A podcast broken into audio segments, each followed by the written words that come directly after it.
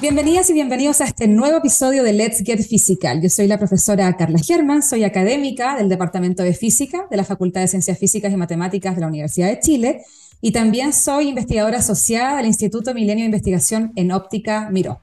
Como ustedes saben, en este programa hablamos de diferentes temas. A veces hablamos de cosas sumamente cuánticas, de óptica, eh, de ciencias afines que, se está, que, que de alguna forma Chile está contribuyendo a su desarrollo. En fin, hablamos de distintos, distintos temas, pero hoy día, en el capítulo de hoy, vamos a hablar sobre el potencial de la física cuántica para el desarrollo tecnológico. Y es un tema súper, súper eh, importante, creo yo, desde mi, desde mi expertise, eh, a nivel país. Yo creo que Chile está posicionado, eh, tiene el potencial para estar muy posicionado en esta carrera tecnológica si es que se tiene la visión y la inversión correcta de cómo llevarla a cabo y vamos a estar hablando con alguien que es experta, experta, es, mujer, ¿cierto?, en estos temas del sur de Chile, donde de hecho hay una startup que es de base científico-tecnológica, donde usan la cuántica para un desarrollo tecnológico del cual vamos a estar hablando en este programa. Así que eh, quédense atentos, vamos a ir a la pausa musical y ya volvemos. Bueno, como les comentaba, hoy día tenemos a una invitada de honor que sí, más preámbulo la voy a presentar. Hola Paulina, ¿cómo estás? Muchas gracias por estar acá. Hola Carla, muchas gracias a ti por la invitación y poder estar en este espacio y hablar de estos temas científicos a todas las personas. Yo quiero introducir a Paulina porque tiene un CV y una trayectoria impresionante. Ahí les voy a contar más anécdotas al respecto también. Eh, eh, ella es física de formación, se especializó en el área de astrofísica al principio, ¿cierto? Eh, y como científica se ha dedicado al estudio de la formación de galaxias enanas, entre otras cosas, simulaciones numéricas, ¿cierto? pero además de su, de su, trayectoria perdón, en la academia y en la investigación, es promotora de la participación femenina en la ciencia, siendo parte, por ejemplo, de proyectos de mentoría, como fue la iniciativa Provoca, Vocaciones Científicas, que inició en el 2019 también ha buscado avanzar en esa línea desde la esfera política eh, y fue Ceremi, de hecho, de la macrozona sur del Ministerio de Ciencia y Tecnología. Entonces, realmente es un, es un honor estar contigo conversando eh, hoy en día, y porque creo que la experiencia que tú tienes, dada toda tu trayectoria, es incalculable y además de potenciar estos roles femeninos científicos que están en posiciones de liderazgo de alguna manera, en este caso de la industria. Entonces, eh, para mí es realmente un, honor poder entrevistarte, hablar de estos temas. Eh, además de que nos conocimos también en la universidad, las dos estuvimos, ¿cierto?, en la Universidad de Concepción eh, y siempre, siempre hemos tenido una relación bastante cercana. Entonces, realmente es un, es un, honor poder entrevistarte ahora desde tu posición, ¿cierto? No solamente de doctora en astrofísica, sino de CEO de una empresa de tecnología cuántica made in Chile, desde el sur, hacia el mundo, que lo encuentro eh, fantástico, realmente. Entonces, eh, para comentar un poco más, ¿cierto?, con las, con las personas que nos están escuchando, con nuestra audiencia, eh, quería em, hacer un repaso rápido, ¿cierto?, sobre tu trayectoria profesional, pues muy diversa, de alguna manera partes desde la académica, desde la academia, desde la astrofísica, ¿cierto?, pero terminas ahora en este en esto que ya es desarrollo tecnológico y entre medio pasaste por política. Entonces, eh, ¿qué habilidades o qué características crees que te han ayudado a ser exitosa en estas diferentes áreas que has tenido que enfrentar durante tu trayectoria académica? Oye, pero no ya me estoy matando. ¿Cómo que termina acá con Secure Quantum? No, pues estamos ah. avanzando todavía. Sí, sí, sí, totalmente. estamos avanzando. No, mira, así, así como tú lo dices, ha sido como bien variado en, los, distintos espacios en que, eh, los cuales he podido participar. Y, bueno, antes que todo y antes de comenzar, eh, te quería felicitar por este espacio. Creo que ha sido, es muy necesario que podamos hablar de ciencia, podemos hablar de lo que está pasando en Chile, porque sé que has entrevistado a muchas personas de distintos ámbitos y poder tener ese conocimiento de esas personas en este espacio sea realmente maravilloso, así que felicitaciones. Muchas gracias. Y eso, y, como nos hemos conocido desde hace mucho tiempo, ¿te acuerdas cuando estuvimos juntas ahí almorzando por París cuando sí. en tu doctorado? No, sí, de verdad que, con la Paulina tenemos harta anécdota, harta historia, harta historia detrás, sí, totalmente. Harta historia, sí. Pero como tú decías, bueno, he tenido la posibilidad de estar desenvolverme en distintos espacios, partiendo o sea, desde cuando era muy chica y partí en la, no sé, en el primer Congreso Explora, cuando estaba en octavo básico, con, viéndole el virus Santa, armando satélites para la NASA, la enseñanza media, después determinando periodo de rotación de asteroides, también en el colegio. Eh, después entrando a la universidad, metía bien en astronomía, pero como que la astronomía no era lo mío, me fui a la física teórica y como que he podido eh, disfrutar o en realidad descubrir o vivir distintos espacios dentro de lo que es la ciencia. Y después volví a la astrofísica porque cuando saqué la solución de un agujero de gusano en seis dimensiones, mi profe estaba feliz y yo decía, ay, pero ¿cuándo voy a poder demostrar esto? me volví a la astrofísica y me puse a hacer modelos numéricos. Y, pero si yo te pudiese o definir cómo llegué aquí, no tengo la menor idea. O sea, han sido como elecciones y mm. oportunidades que he tenido y, gracias a muchas personas que han estado a mi alrededor y me han dado esas oportunidades. O sea, por ejemplo, he tenido la oportunidad de compartir con grandes científicos. Eh, cuando estuve en Valdivia, ponte tú con Jorge Zanelli, conocí a Stephen Hawking. he podido estar con varios premios Nobel, así de, pero por, no sé, curiosa, mm. Mm. resiliente, perseverante y, y así Como, y por ejemplo, en, creer, por ejemplo, ¿sabes qué? Yo creo que una de las cosas que me mueven todo esto es que es, realmente yo siento que la ciencia es parte del desarrollo. O sea, un desarrollo en un país sin ciencia es difícil, mm. porque siempre dependemos del conocimiento, de la ciencia, tecnología e innovación para poder avanzar. Y creo que eso ha sido marcado en distintos ámbitos. Y cuando entré en la política fue lo mismo, con la Seremia de Ciencia, hicimos distintas cosas que nos permitieron. Yo puse a, los científicos al servicio de las personas. Y ahí salió el Centinela, que el, este, el, el, observatorio en realidad es un centro de detección de aguas residuales, donde en ese minuto era el COVID, ahora ven distintos virus y está instalado en la región del Biobío. Todo, todas las semanas tienen eh, muestras y saben cómo se, es la variación de distintos virus y además de drogas. Saben cuál es el consumo de distintas drogas y todo poniendo la ciencia para la toma de decisiones y así, la salud. Y ahora, por ejemplo, tomar esto del, de Secure Quantum, que es una empresa de base científica tecnológica, donde el conocimiento de la ciencia básica de más de 20 años se transforma en una tecnología que viene a, ponerse en una, nueva clasificación de tecnologías, de, tecnologías cuánticas, que, y para allá estamos avanzando. Entonces vuelvo, retomo, es como eh, el poder estar en estos espacios y demostrar que la ciencia está para el desarrollo de un país, podemos diversificar la matriz productiva, y creo que como siempre me ha movido eso, entonces creo que ahí es donde entra Secure Quantum y, y toda esta experiencia que he tenido, como tratando de, de mostrar ahora cómo, cómo, avanzamos en esa, en esa línea.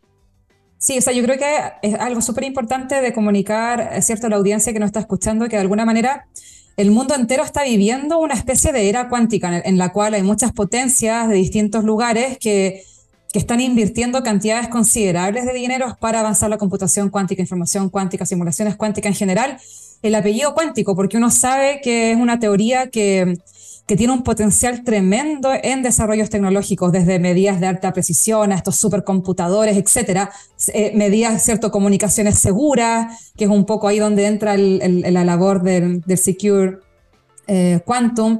Entonces, eh, desde, el, desde el punto de vista, desde donde yo lo veo, siendo parte de la comunidad ¿cierto? De, cuántica del país, realmente tenemos un potencial muy grande. Eh, tenemos un potencial muy grande de poder no, no, no solo ser espectadores de ese desarrollo tecnológico, sino que tomar un rol, un, tomar un rol desde Chile al mundo para poder eh, proponer tecnologías, desarrollar tecnología y creo que quizás como nunca antes o como pocas oportunidades en la historia de nuestro país tenemos esta opción de no llegar tarde, de que podemos realmente hacerlo ahora, ya. O sea, tenemos la gente, tenemos la capacidad, tenemos, tenemos una cadena de formación de capital humano avanzado que puede dedicarse a eso y estamos a tiempo para realmente que Chile se posicione en ese desarrollo tecnológico que está en auge.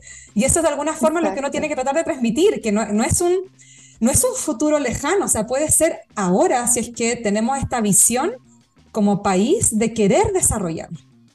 yo creo que aquí hay dos, hay dos puntos, o sea, podemos ser testigos o protagonistas. Yo creo que con las tecnologías cuánticas podemos ser protagonistas y aquí es, yo me gusta tener este ejemplo, que eh, cuando hablamos de esta transición tecnológica, es como cuando pasamos los computadores de a los, a los microprocesadores por la invención del transistor pudimos entender cómo funciona el transistor, o sea, cómo, cómo se crea esto, cómo, cómo manejamos las corrientes, porque eso finalmente podemos hacer los ceros y unos, entendimos cómo era este proceso, avanzamos en los chips, en los microchips que nos, nos permitió ser más precisos, ser más, eh, calcular más rápido. Y hoy en día estamos con los circuitos fotónicos, donde ya no son ceros y unos, sino también son ceros y unos y una combinación de aquello, y entendemos cómo manejar esa propiedad. Y ahí es donde viene esta transición de las tecnologías cuánticas y cuál es el desafío, es la información. O sea, estamos viviendo en un mundo digital donde ya no hay fronteras, donde debemos procesar muchos datos, cada vez estamos mucho más con las apps, app para pagar, app para comunicarnos, la aplicación, la aplicación, la aplicación, y estamos viendo cómo el fraude de la ciber también, como está al lado bueno en el manejo de esta información, está al lado malo. Entonces, ¿cómo usamos estas herramientas para poder protegernos en este mundo digital? Y ahí vienen las tecnologías cuánticas, tanto para procesar la cantidad de información hasta cómo asegurar, cómo cómo eh, podemos navegar en estas rutas de fibra óptica, porque ahora es así, claro. cómo manejamos la información de una manera segura. Y esa es la transición tecnológica que estamos viviendo hoy en día. Entonces, pasando ya desde los ceros y uno a, las, a los ceros y uno, combinación de ella, que es el manejo de esta luz. Y ahí es cuando, y en ese momento estamos, como en la cochera. y, no, y, es tan impresionante que me acuerdo que tú misma compartiste en LinkedIn hace, unos meses atrás, pero que incluso el presidente de Estados Unidos firma esta ley Quantum, ¿cierto? Como para tratar de hacer hincapié de lo importante que es y de prepararse a este, como prometido, Quantum Day, por así decirlo, eh, ¿cierto? Cuando efectivamente la tecnología cuántica sí alcance esta etapa prometedora, donde efectivamente la seguridad de básicamente todo lo que conocemos se va a ver fuertemente vulnerada por esta tecnología y cómo uno con la cuántica mismo se puede adelantar, ir un paso más allá para asegurarla de tal forma que realmente segura cuando llegue esa tecnología cuántica estar en esta, en esta cúspide. Entonces es realmente impactante eh, cómo, cómo, estos países, estas grandes potencias, están en una carrera, o sea, realmente hay una carrera detrás de quién lo hace primero, eh, etcétera. Entonces es, increíble eso. O sea, imagínate, Estados Unidos, aquí, bueno, todo esto es geopolítica también, y aquí también nos podemos ir a la época del chip, porque, ¿qué pasa? ¿Quién crea la mecánica cuántica? Es Europa, ¿cierto? Cuando parte con eh, Copenhague, todos estos, todos estos científicos hablando de la mecánica cuántica, Heisenberg ahí por la Segunda Guerra Mundial, Luego está el, quien toma este conocimiento y empieza a hacer desarrollo tecnológico full, son los chinos. O sea, de hecho, los quinquenales, los planes quinquenales de China es el desarrollo de tecnologías cuánticas que tienen satélites haciendo comunicación cuántica. Y ahí parte como, oye, pero si nosotros creamos esta tecnología, los europeos y los estadounidenses dicen, chuta, pero nosotros somos los innovadores, tenemos que ponernos a, la, a la par en esto. Y con esto empieza una inversión en estos países, pero tremenda para el desarrollo de tecnologías cuánticas. Y la buena noticia, y que aquí estamos con la Carla muy felices, que Chile tiene también protagonistas que pueden ser parte de esta carrera. O sea, hay capital humano avanzado porque tenemos centros de investigación y hay empresas como la mía, Secure Quantum, que también está teniendo tecnologías que están definiendo eh, clasificación en cuanto a lo que es circuito fotónico, en, en, ya puedo hablar más de qué se trata de nuestro generador de números aleatorios, pero eh, eso está Estados Unidos y, ahí estamos, o sea, y, Chile no, no, no, como que hay de todo, pero tenemos que dar ese paso. y lo que hemos visto, hemos visto que, por ejemplo, esto parte como muy del Estado, ¿ah? O sea, porque tienen que protegerse porque la mala suerte es que todo nuestro sistema criptográfico es basado en las, claves que se manejan, las tarjetas de crédito, las comunicaciones en general, son los números primos, son combinaciones, son eh, operaciones con números primos donde los computadores cuánticos son secos para hacer ese tipo de, Exacto. para, para averiguar cuáles son las llaves o las claves justamente encriptadas ahí. Exacto. Y, hay, y, hay, y hay bandas especializadas hoy en día que están guardando la información imagínate, están eh, interceptando la información, guardándola, saben, no tienen cómo desencriptarla hoy en día, pero tú no sé, pues, está la industria farmacéutica, están los, secretos de gobierno, que en 10 años más pueden tener mucho valor. Y si está este computador cuántico, los va a poder, van a tener acceso a esa información en 10 años más, que va a ser muy valiosa. Y eso se llama como Save Now and Disencrypt Later, algo así, como SNTL, algo así. Y son bandas que están haciendo eso, entonces por eso, ahí tú hablabas de la ley Quantum que, que proclamó Biden en diciembre del 2022, eso fue el año pasado, donde en 10 años toda la infraestructura crítica de Estados Unidos tiene que ser protegerse ante un ataque en computador cuántico. Pero eso suena súper futurista, súper futurista, pero no es así, o sea, de hecho ya se está usando toda la protección que, que puede entregar las tecnologías cuánticas hoy en día para robustecer el sistema de hoy, porque y ahí podemos entrar a la parte más técnica de cómo generamos, usamos la mecánica cuántica para generar llaves, porque por definición es aleatoria, entonces tiene que ver todo como el funcionamiento más técnico de, de cómo funciona la, la criptografía hoy en día, pero no es esto de, eh, es un problema de ahora, es un problema del futuro y que la tecnología cuántica, que parece que es esotérico, pero no lo es para nada, está siendo la protagonista hoy en día. Eso es lo que yo digo, que la, cuántica en general parece ser sacado de un libro de ciencia ficción, pero no es ciencia ficción, está, es algo que se está desarrollando a pasos de gigante y que yo insisto que a nivel cierto de, gobierno, de políticas públicas, yo creo que la pregunta o la reflexión que hay que hacer es esa, el costo de no invertir. No el costo de invertir, si sabemos que esto son muchas lucas, para hacer ciencia fundamental a este nivel, sabemos que, que, que, es harta plata, si eso nadie lo va a negar. El tema es que creo que hay que centrarse en el costo de no invertir ahora. ¿Y cuál va a ser el costo a posteriori de no tomar la decisión cuando puedes tomar la decisión? Ese, ese es un poco, creo yo, la reflexión real que hay que hacer. El costo de no avanzar en estas tecnologías, de no dar el paso, de no dar la oportunidad, de no poner los fondos, etcétera, etcétera.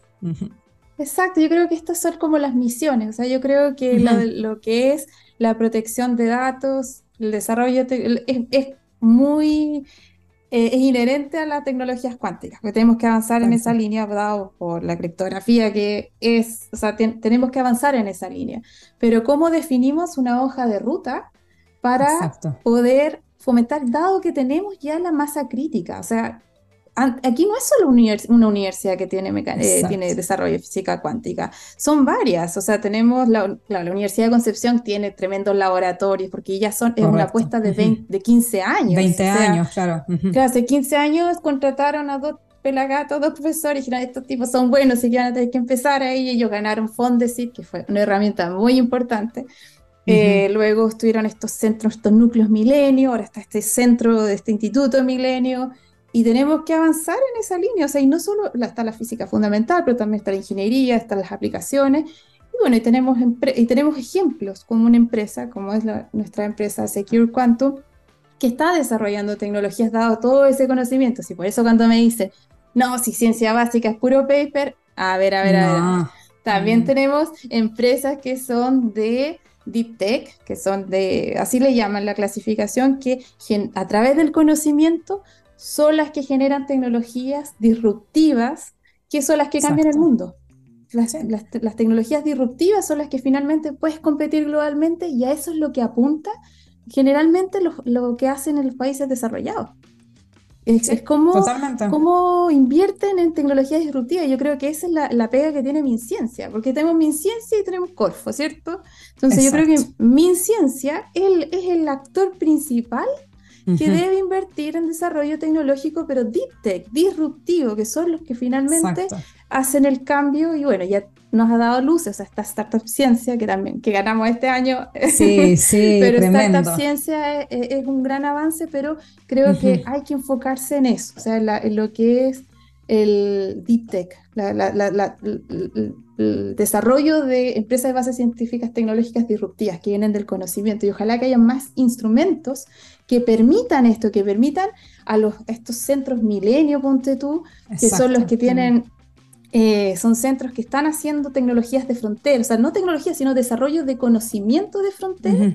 Dale la oportunidad de que, ya, pues entonces pongámosle algún instrumento que ese conocimiento de frontera lo podamos transformar en, en tecnología. Si eso pasa, tan solo si al menos una empresa sale de eso, va, va a después aportar al PIB increíblemente y son las empresas tecnológicas las que hacen el cambio y las que enriquecen las... las es una inversión, es, literal una inversión, pero es, una inversión tal vez no es, no es a eh, cierto, uno, siempre tiene esta visión de que los desarrollos tecnológicos como que cambian el mundo mañana, por así decirlo.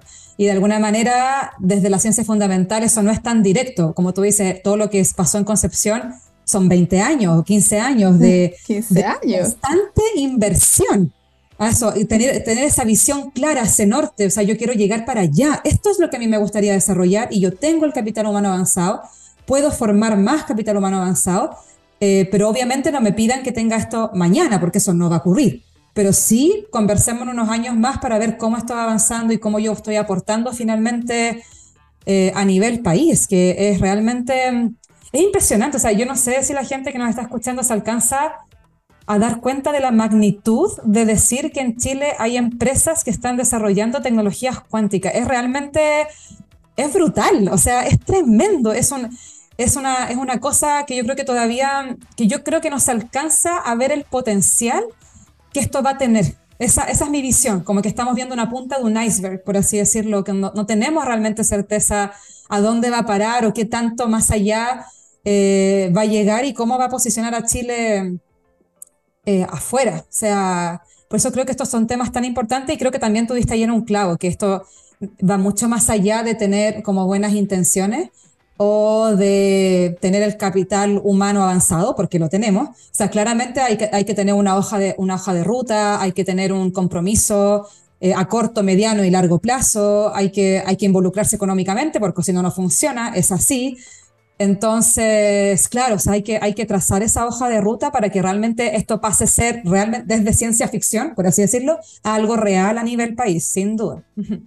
Exacto, y por ejemplo, siempre nos hablan, yo trato de desembarcarme un poco de lo que es la universidad y todo, porque somos empresas. O sea, nosotros tenemos un producto en el mercado. O sea, tenemos, y ahí les quiero contar un poquito lo que hace Secure Quantum, que es un, eh, nosotros, o sea, hicimos un, después de 20 años de investigación, ahí está eh, Gustavo Moreira, que es profesor titular de la UDE, que está el Steve Walborn también, que es profesor de la Universidad de Concepción, está Marcin Pawlowski de Dansk, que entre Congreso y todo eso, desarrollaron este equipo que es un computador cuántico que cuya única función es generar un número aleatorio, que es un qubit, si lo podemos decir, es un qubit.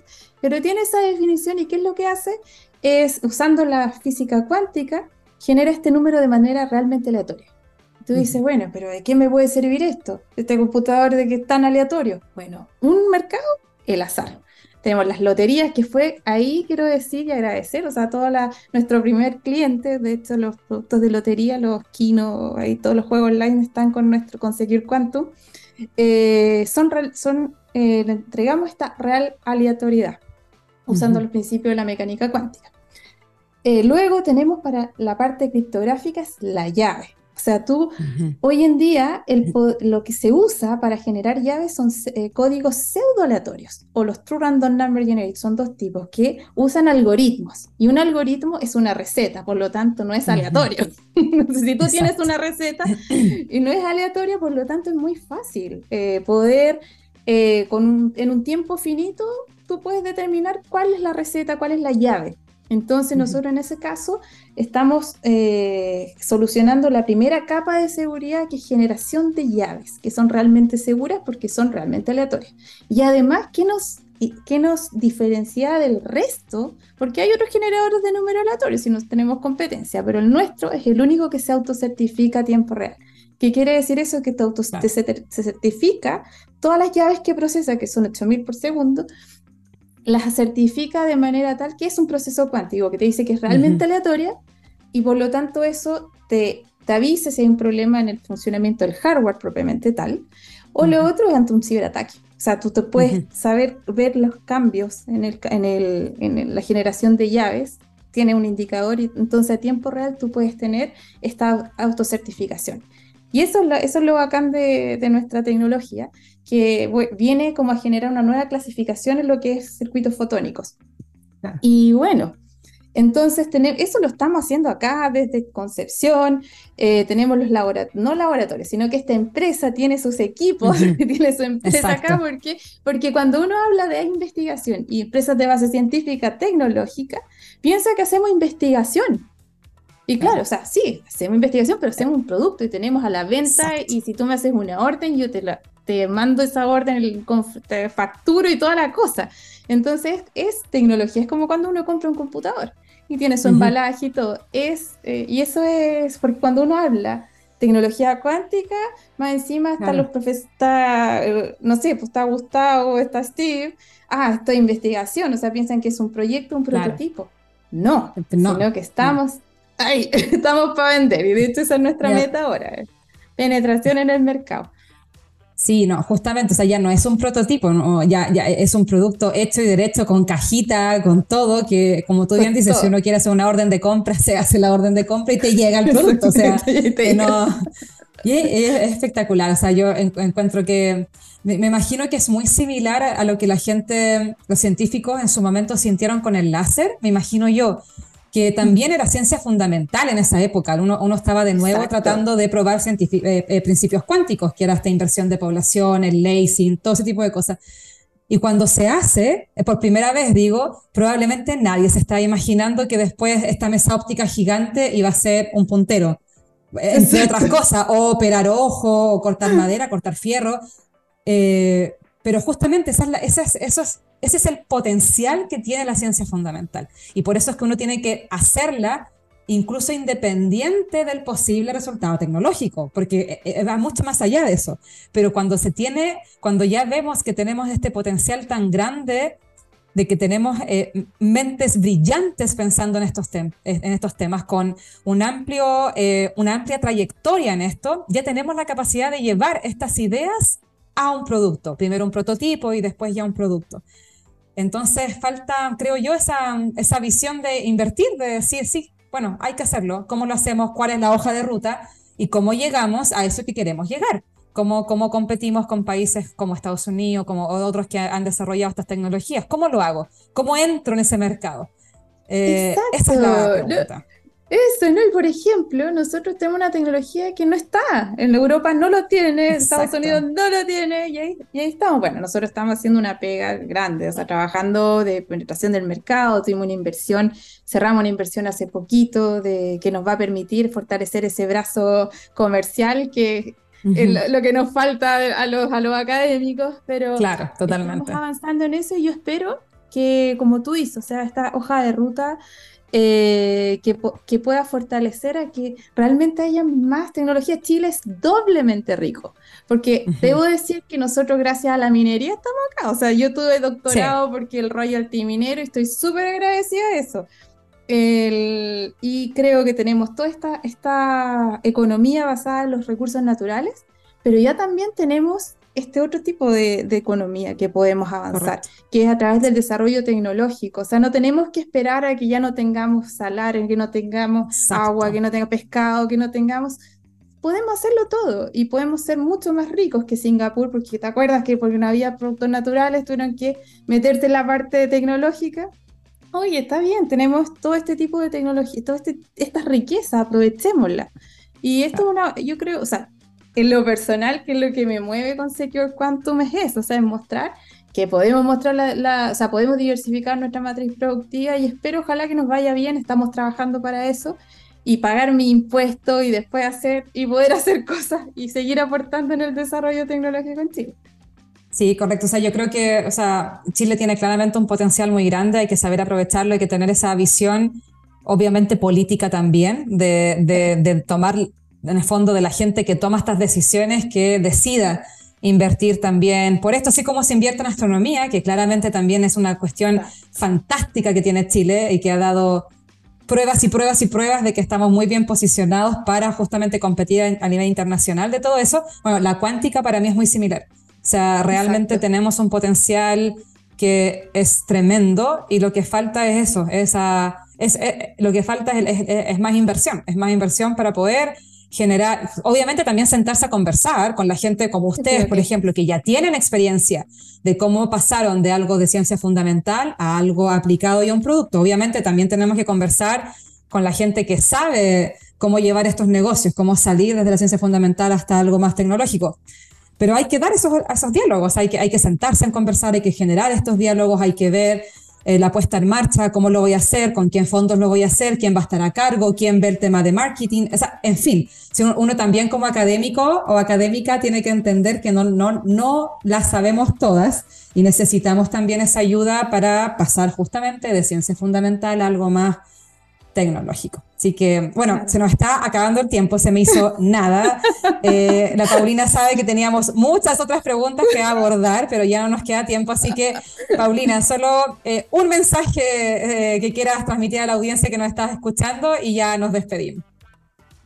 Bueno, quiero decir que tenemos que trabajar en conjunto, tenemos que sentarnos todos los actores sobre la, en la misma mesa y conversar sobre esto de la hoja de ruta de tecnologías cuánticas. Es un tema que no es mí, no es mío, no es de la Carla, no es de la universidad, sino que es de la es una urgencia mundial de cómo vamos a trabajar en nuestros datos. Yo vi a la ministra ahora que está hablando con inteligencia artificial, cómo el sistema legal está trabajando en eso en tecnologías cuánticas debemos avanzar en lo mismo, debemos avanzar en una hoja de ruta y con todo lo que tenemos en Chile, eh, creo que podemos hacer una muy, un muy buen trabajo. Así que eso, invitarlos a sentarnos y trabajar por el desarrollo de nuestro país. Eso. Vamos que se puede. Bueno, muchas gracias Paulina por este, por este tiempo. Esperamos tenerte en algún otro programa también. Muchas gracias.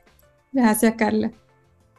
Bueno, con eso entonces nos vamos despidiendo de este programa a la velocidad de la luz porque no nos queda ni un segundo, así que nos vemos el próximo lunes, 10 y media de la mañana, solo aquí por TX Plus. Let's Get Physical. Chao, chao.